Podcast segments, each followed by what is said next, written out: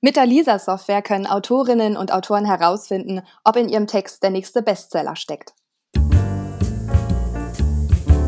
Schreiben und Leben, dein Weg zum eigenen Buch.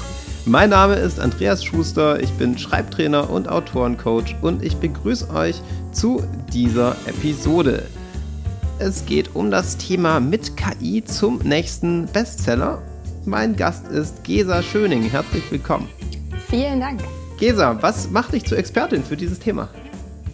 Also, ich glaube, es gibt immer viele Expertinnen und Experten und ich selber habe noch keinen Bestseller geschrieben, ähm, bin aber jetzt seit dreieinhalb Jahren dabei, anderen Autoren und auch Verlagen genau äh, Leuten genau wie den Zuhörern auch zu helfen, Bestseller zu schreiben oder auch herauszufinden, ob in einem Text Potenzial eines Bestsellers steckt. Wir haben nämlich vor dreieinhalb Jahren eine Software entwickelt und eine Firma gegründet, die heißt Qualifiction. Und die haben wir ursprünglich tatsächlich für Verlage entwickelt, aber jetzt seit einiger Zeit machen wir das auch für Autoren. Da können wir nämlich Texte analysieren und ähm, mögliche Sachen herausfinden, die für Verlage und auch Autoren interessant sind, um den Text noch ein bisschen besser zu machen, um da noch Zielgruppen besser zu erreichen oder auch irgendwie herauszufinden, was daran besonders spannend oder neuartig oder außergewöhnlich eben ist. Und du hast es ja schon im Teaser gesagt, diese Software Lisa funktioniert mit KI. KI steht für künstliche Intelligenz. Und für viele Menschen klingt das immer noch ziemlich nach Science Fiction, würde ich sagen, KI. Was hat KI mit Schreiben zu tun? Wie kann man sich das vorstellen? Ja, tatsächlich klingt es immer erstmal so, als wäre das irgendwie völlig gegensätzlich zu diesem kreativen Prozess eines Schreib Schreibens, eines Autorenlebens und letztendlich auch dessen, was Leser bekommen wollen. Wenn sie also Bücher lesen, dann sind das ja letztendlich Sachen, die schon ganz, ganz lange bestehen und die man schon lange, lange hat. Aber gerade aus diesem Wissen, was so viele Jahre schon besteht, kann man also auch Ideen schöpfen, kann man auch Erkenntnisse gewinnen, die man also auch für sich nutzen kann, auch den Schreibprozess etwas zu verbessern, herauszufinden, wen man denn jetzt damit wirklich erreicht und auch mal zu sehen, ob man die Zielgruppe auch anspricht, die einem eigentlich vorschwebt. Bei ähm, der KI, die wir benutzen, ist es also nicht so, dass die selber schreibt oder dergleichen, sondern wir sind davon überzeugt, dass es so viele tolle Texte schon auf der Welt gibt und so viele Autoren und Autorinnen mit so viel Potenzial, dass es eigentlich darum geht, denen noch ein bisschen auf die Sprünge zu helfen, denen ein bisschen Selbstbewusstsein auch zu geben, die Sachen wirklich auch so zu platzieren. Und ähm, Dabei wollen wir also tatsächlich helfen. Die KI, die wir haben, das sind Algorithmen, die wir auf bereits vorhandenen äh, Bestsellern und Nicht-Bestsellern, aber immer belletristischen Büchern, Romanen entwickelt haben. Da können wir ganz verschiedene Sachen jetzt rausfinden, indem wir quasi so einen riesengroßen Vergleich machen. Und auch nicht so 0815, dass wir immer nur sozusagen nach einem bestimmten Schema F vorgehen, sondern wir vergleichen wirklich hunderte von verschiedenen Details miteinander, um jedem Buch dann auch tatsächlich individuell gerecht zu werden. Denn jeder wird wissen, dass kein Buch dem anderen gleicht. Es sei denn, man möchte natürlich gerne irgendwie etwas nochmal kopieren oder dergleichen. Aber das ist nicht unser Ansinn. Und das ist ja auch meistens nicht das Ansinn von den Autoren, die wirklich sagen, sie wollen jetzt den nächsten Bestseller schreiben oder sie haben jetzt Lust, was ganz eigenes, individuelles, spannendes zu machen. Und das, was wir entwickelt haben, das äh, nennt sich Lisa. Äh, die Software heißt Lisa, weil das für Literaturscreening und Analytik steht. Also was wir tatsächlich machen, ist Bücher zu analysieren. Ja, und die Tipps, die wir geben, das sind alles optionale Tipps. Wir werden jetzt nicht sagen, das Buch ist schlecht oder das Buch ist gut, weil wir daran gar nicht glauben, sondern jedes Buch hat es natürlich verdient, zu, gelesen zu werden. Aber jedes Buch erreicht auch eine andere Zielgruppe. Und manche Zielgruppen sind größer und manche sind kleiner. Und wenn man als Autor oder als Autorin vielleicht eine bestimmte Zielgruppe auch im Blick hat, dann unterstützen wir da auch gerne, dass die dann auch besser erreicht werden kann. Also mit Lisa kann ein Autor oder eine Autorin zum Beispiel erkennen, ob das Werk besonders düster geschrieben ist für die Zielgruppe oder ob das besonders ungewöhnliche thematische Elemente mit drin hat oder ob es extrem lang, lange Sätze hat im Vergleich zu anderen Büchern, die in der Zielgruppe besonders gut ankommen. Und da werden dann auch immer tatsächlich diese Tipps gegeben, die man eben annehmen kann. Oder man sagt als Autor, nee, ich will das genauso machen, wie ich das hier habe. Ähm, aber dann ist es eben auch immer schön, dass man tatsächlich diesen Einblick in die eigenen Bücher mal bekommt. Und zwar von so einer anderen Perspektive aus. Denn das ist ja etwas, was komplett neu ist. Man kann sein Buch, wenn man Autor oder Autorin ist, natürlich Leuten zum Lesen geben und mega spannende Informationen rausgewinnen.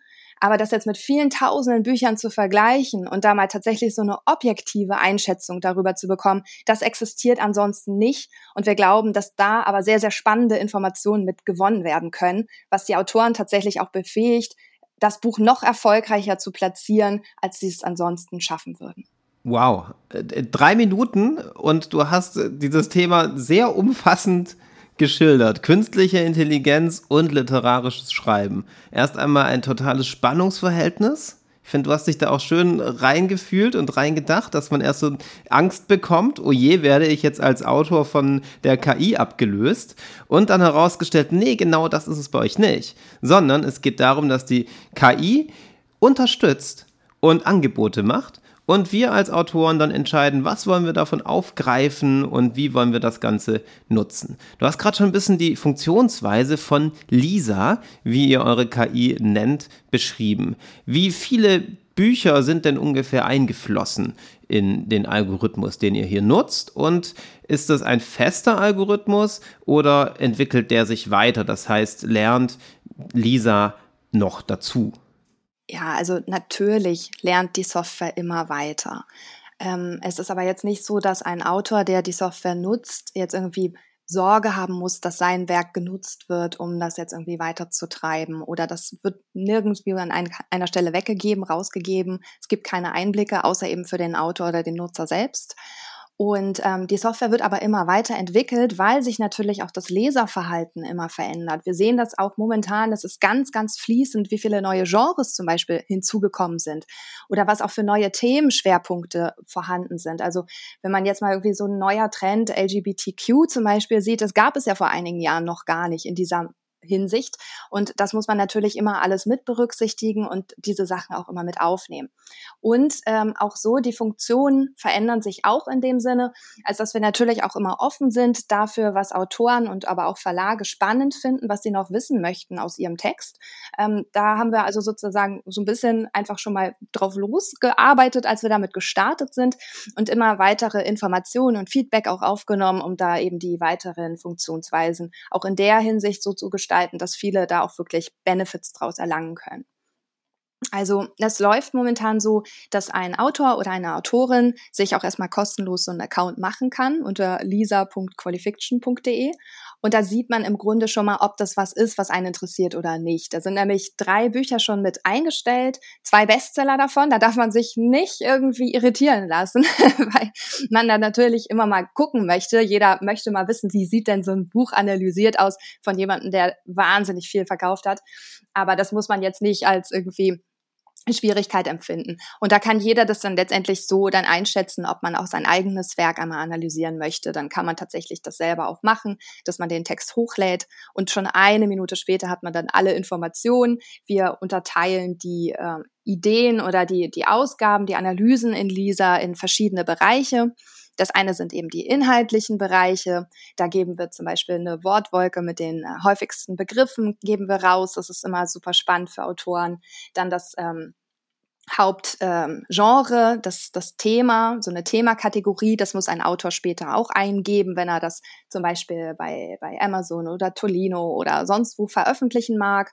Ähm, und dann noch weitere inhaltliche Informationen, welche Hauptthemen der Autor gewählt hat oder die Autorin, wie innovativ dieses Thema ist, ob der Autor oder die Autorin starken Fokus gelegt hat. Das ist sozusagen alles im Bereich Thema und so geht das dann auch weiter. Da gibt es dann Sentiment, finde ich persönlich immer super spannend, um zu sehen, wie ist denn die Stimmungskurve in einem Werk. Also schreibt ein Autor oder eine Autorin extrem düster zum Beispiel. Das ist auch so ein neuer Trend, dass man also insbesondere zum Beispiel im Young Adult Bereich oder im, im Jugendbuch Fantasy sowieso extrem düster schreibt. Ähm, wo man aber durchaus den Autoren auch mal dazu raten kann oder sie ermutigen kann, auch mal immer mal wieder so ein Relief einzubauen, also den Leser oder die Leserin auch mal zum Aufatmen kommen zu lassen, dass dann irgendwie auch letztendlich diese Spannung dann äh, wirklich auch wieder anziehen kann und nicht immer nur permanent gehalten wird. So solche Sachen geben wir halt auch raus. Ähm, dann natürlich also sozusagen auch ein bisschen statistische Sachen, äh, so ein bisschen Blick auch auf die Adverbien. Äh, in Richtung Show, Don't Tell ist das relativ wichtig.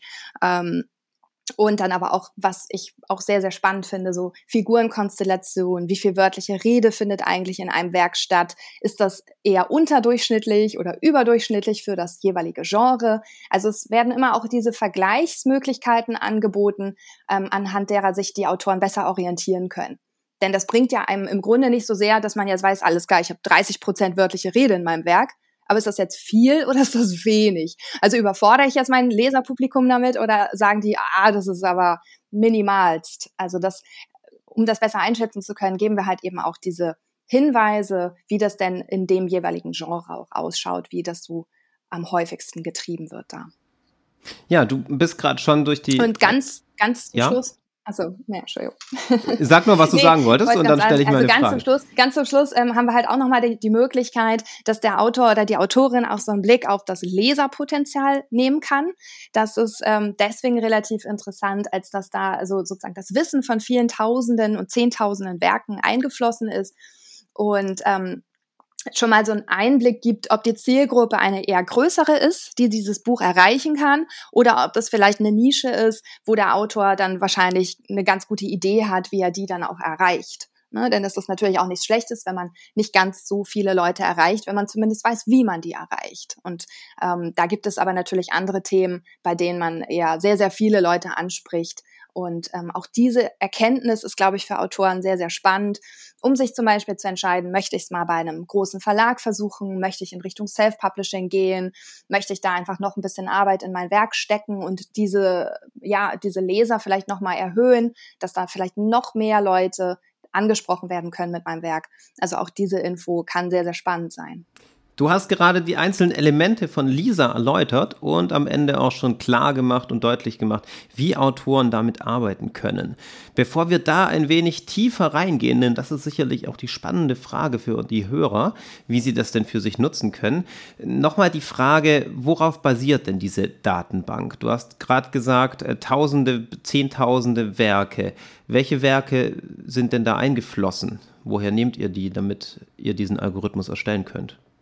Genau, also wir haben von Anfang an ähm, sehr eng mit Verlagen zusammengearbeitet, also auch mit großen Verlagshäusern, um äh, tatsächlich mhm. überhaupt eine gewisse ähm, Datenbasis einmal herzunehmen. Und ähm, im Laufe der Zeit haben wir aber auch immer weiter von Self-Publishern und äh, Self-Publishing-Plattformen Daten und Informationen dann dazu bekommen. Also es sind jetzt mehrere Zehntausend Werke eingeflossen, die sozusagen mhm. als Grundlage dienen und der Algorithmus lernt natürlich dann auch weiter. Der ist dann auf den einzelnen Elementen auch immer trainiert worden. Das heißt also, es ist nicht so wie so eine Blackbox, dass man ein Werk reingibt und dann kommt am Ende eine Zahl raus und die sagt dir irgendwas. 42 mhm. Sinn des Lebens, sondern es ist tatsächlich so, dass wir die einzelnen Algorithmen auch so gemacht haben, dass man also mehr Informationen auch daraus gewinnen kann. Das heißt, wir haben tatsächlich ähm, mit, mit anderen zusammen uns hingesetzt, bei der Sentimentkurve zum Beispiel, wenn wir sagen, wie spannend denn so ein Buch mhm. ist oder wie heiter oder düster und an welchen Stellen, dann läuft sowas zum Beispiel auf ähm, Satzbasis, dass man also letztendlich das so definiert, dass äh, man so verschiedene Sätze hat. Ich ging beschwingt die Straße runter und die Sonne schien auf mein Haar, ich hatte Schmetterlinge im Bauch. Das ist natürlich ein positiver Satz und er hat dann eine Plus eins bekommen. Mhm. So funktioniert das dann. Oder mhm. ich öffnete den Kühlschrank und das ist dann eine Null, weil das relativ neutral ist. Und ähm, wenn man also sagt, irgendwie ein gellender Schrei ertönte und äh, was weiß ich, eine kalte Hand griff mich von hinten, dann ähm, würde man sagen, das ist eben negativ und düster und das kriegt eine Minus eins. Jetzt wissen wir schon ganz genau Bescheid, welche einzelnen Elemente in Lisa vorliegen und du hast auch eine gute Idee vermittelt, wie wir als Autoren das Ganze nutzen können in unserer Arbeit. Ich glaube, ganz besonders spannend ist das Element der möglichen Zielgruppe und die mögliche Größe der Zielgruppe. Ich weiß, in einer früheren Version von Lisa hattet ihr das Ganze sogar, ich glaube, Bestseller-Potenzial genannt, so in die Richtung. Und jetzt ist es eben die äh, Größe der möglichen, genau, die Größe der möglichen Zielgruppe.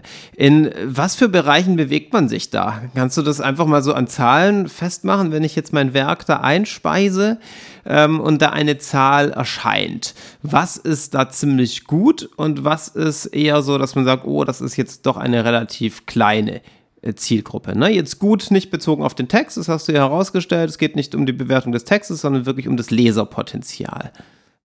Bei dem Leserpotenzial ist das sowieso mit etwas Vorsicht zu genießen. Man kann da tatsächlich null erreichen, was extrem wenig wäre, aber auch viele Zehntausend, was natürlich ein immenser Erfolg wäre. Aber auch der ist ehrlicherweise meistens zu schaffen oder häufig nur zu schaffen, wenn eben auch ein größeres Marketingbudget und dergleichen dahinter liegt.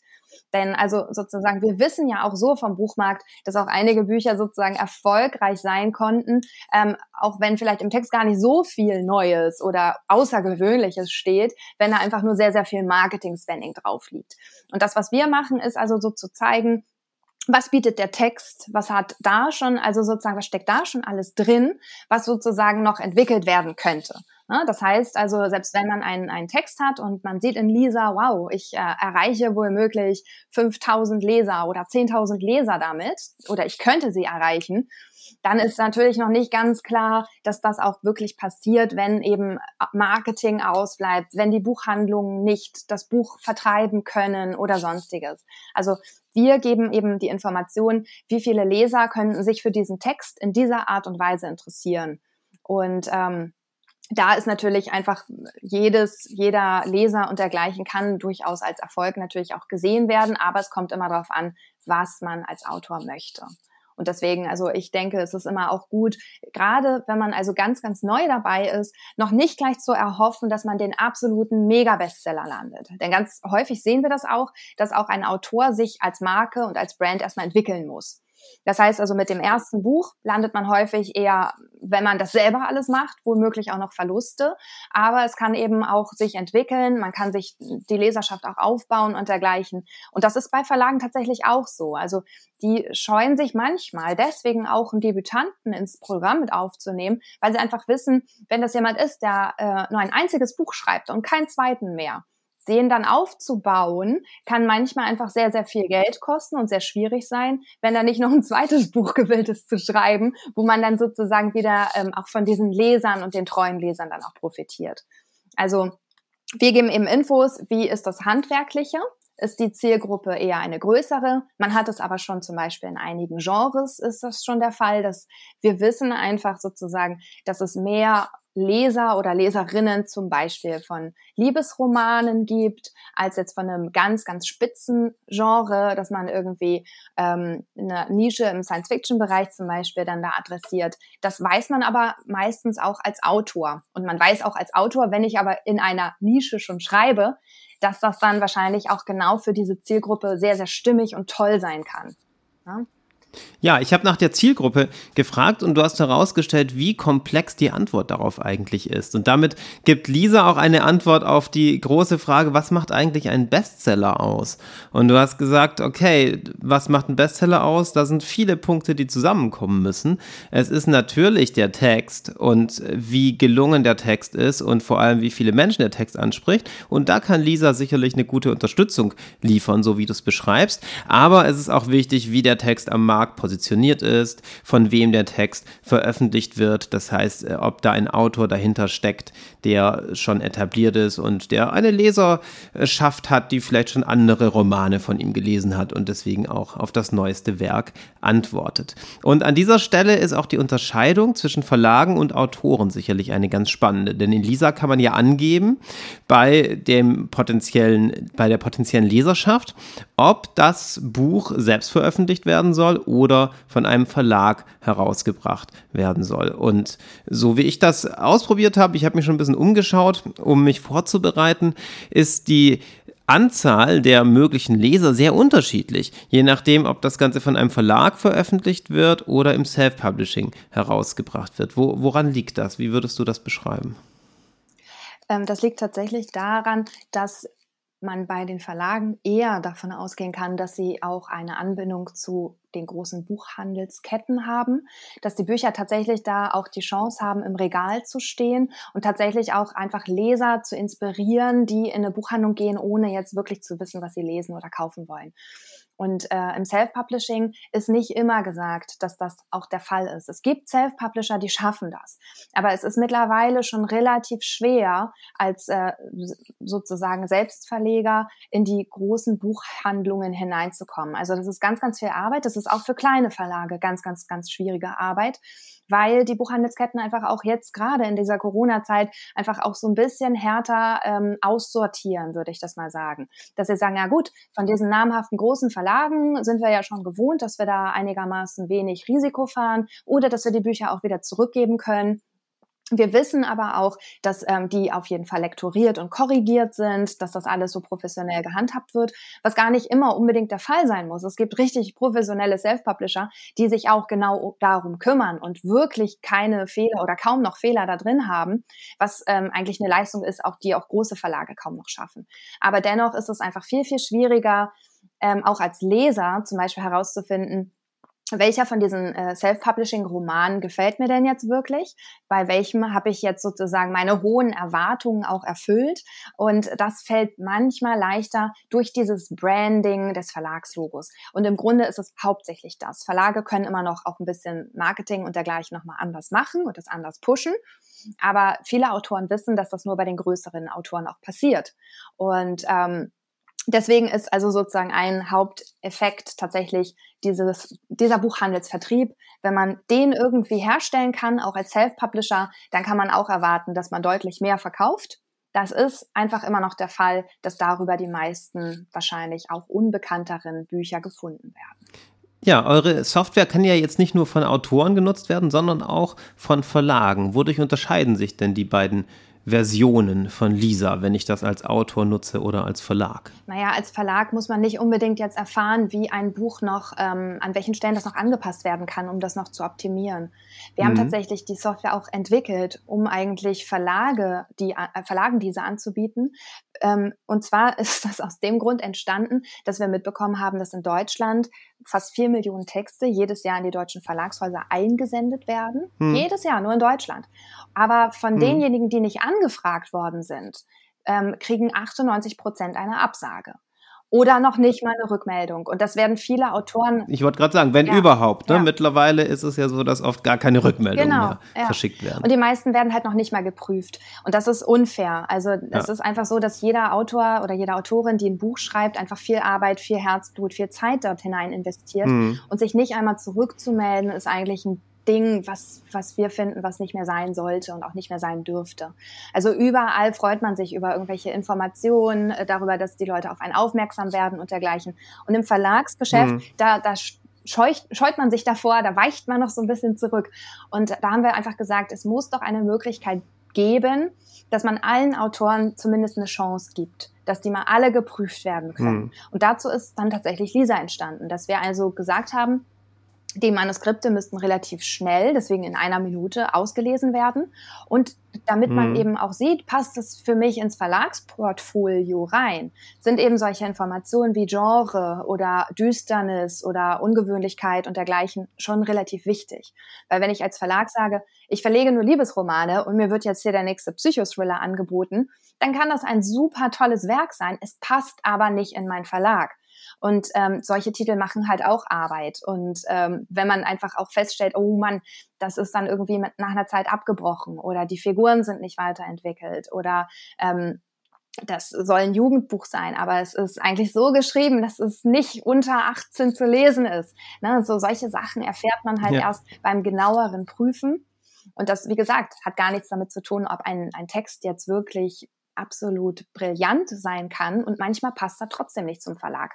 Und um diese Arbeit sozusagen zu ersparen und um diese Möglichkeit zu bieten, jedes Werk zu prüfen und jedem Werk eine Chance zu geben, haben wir Lisa entwickelt aber ähm, es ist tatsächlich etwas so Schwieriges in den Verlagshäusern, das jetzt auch sozusagen so zum Einsatz zu bringen, dass wir das Gefühl haben, dass es immer noch viele Autoren sind, die immer noch keine Rückmeldung bekommen, dass es immer noch nicht alles geprüft wird und dergleichen. Mhm. Und die Verlage im Grunde vielleicht auch gar nicht alle, alle Bücher oder dergleichen sozusagen prüfen wollen, weil es vielleicht auch ein bisschen einfacher ist, dann lieber über Agenten zu gehen oder die Texte weiter zu veröffentlichen, von denen man schon weiß, dass sie gut laufen. Also ähm, namhaftere Autoren sich einzukaufen aus dem Ausland oder dergleichen.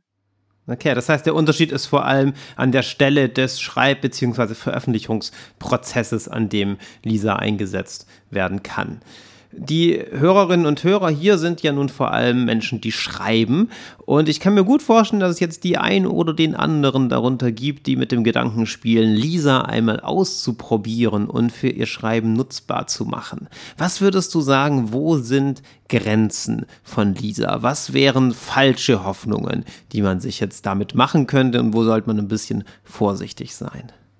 Also es ist so, dass Lisa gar nicht alle Manuskripte auswertet, sondern nur belletristische. Also welcher Autor einen mhm. belletristischen Roman geschrieben hat, der kann Lisa grundsätzlich schon mal nutzen.